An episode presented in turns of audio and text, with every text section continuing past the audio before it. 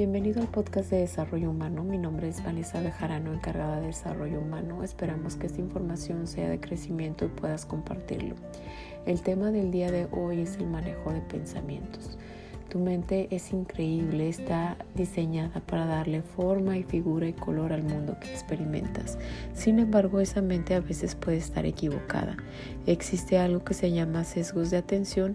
Estos sesgos hacen que tu mente filtre la información que no le conviene para el mantenimiento de sus creencias. Por ejemplo, si tienes la creencia de que la felicidad no existe, tu cerebro solamente se fijará en las personas tristes cuando salgas a la calle no se acordará de los momentos felices que sí has tenido. Hay varias estrategias para trabajar los pensamientos negativos y dejar de creer en ellos. Aquí te detallo algunos cuentos. Registro de pensamientos. Te recomiendo escribir por lo menos una vez por semana para que todas esas ideas en tu cabeza se tranquilicen en una hoja y papel. Y ahí podemos poner la situación que te estuvo afectando en la semana, los pensamientos que tuviste en relación a esa situación, qué emociones, tristeza, enojo y la conducta, ¿no? ¿Qué fue lo que hiciste al respecto referente a esa situación? También otra de las cosas que nos puede ayudar es encontrar una distorsión, distorsión del pensamiento. Esas distorsiones te voy a mencionar algunas que son las más las más frecuentes. Las generalizaciones, por ejemplo, eh, que a partir de un hecho aislado generalizar pues toda la realidad, la parte de a veces magnificar o minimizar ciertas situaciones, la tendencia a veces a los debería, empezar en esos términos de que las cosas deben, o de ser de cierta forma que todo esto nos va a causar como cierta ansiedad. Si quieres un poquito más información acerca de las distorsiones, puedes buscar como distorsiones cognitivas y poder revisar cuáles de estas distorsiones son las que eh, frecuentemente puedes tener para empezar a trabajarlas.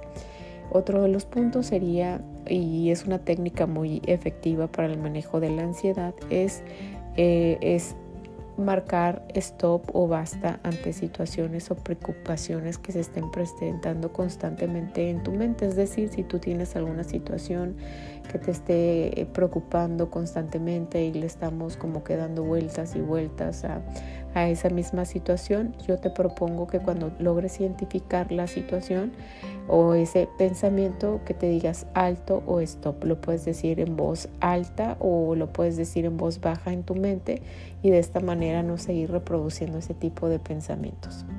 Otro de los puntos muy efectivos también para trabajar acerca de los pensamientos que nos están generando algún tipo de ansiedad es la técnica de distracción, es la técnica de distracción del pensamiento, ¿no? Muchas veces podemos estar muy abrumados por ciertas situaciones y estamos como con ese pequeño disquito rayado dándole vueltas y vueltas a la situación.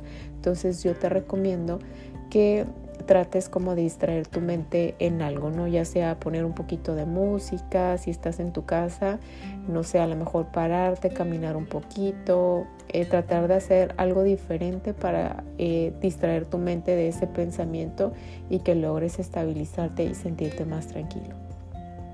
Otro de los puntos que también funciona muchísimo es la parte de hacer ejercicio.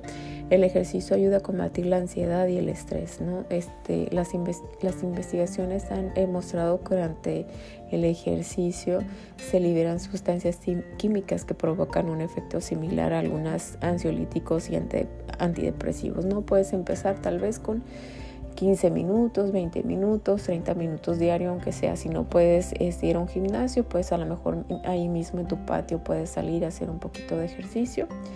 Otro de los puntos que funciona muchísimo también es esta parte de meditar, ¿no?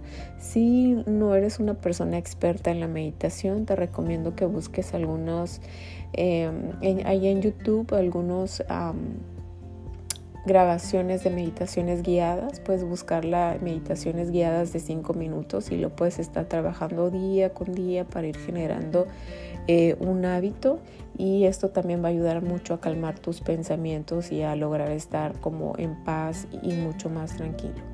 ¿sí? Considero que trabajando en estos puntos eh, podemos ayudar mucho a tener un equilibrio emocional Y pues ya cerramos con una frase de Nelson Mandela, ¿no? No esperes al momento perfecto, toma el momento y hazlo perfecto.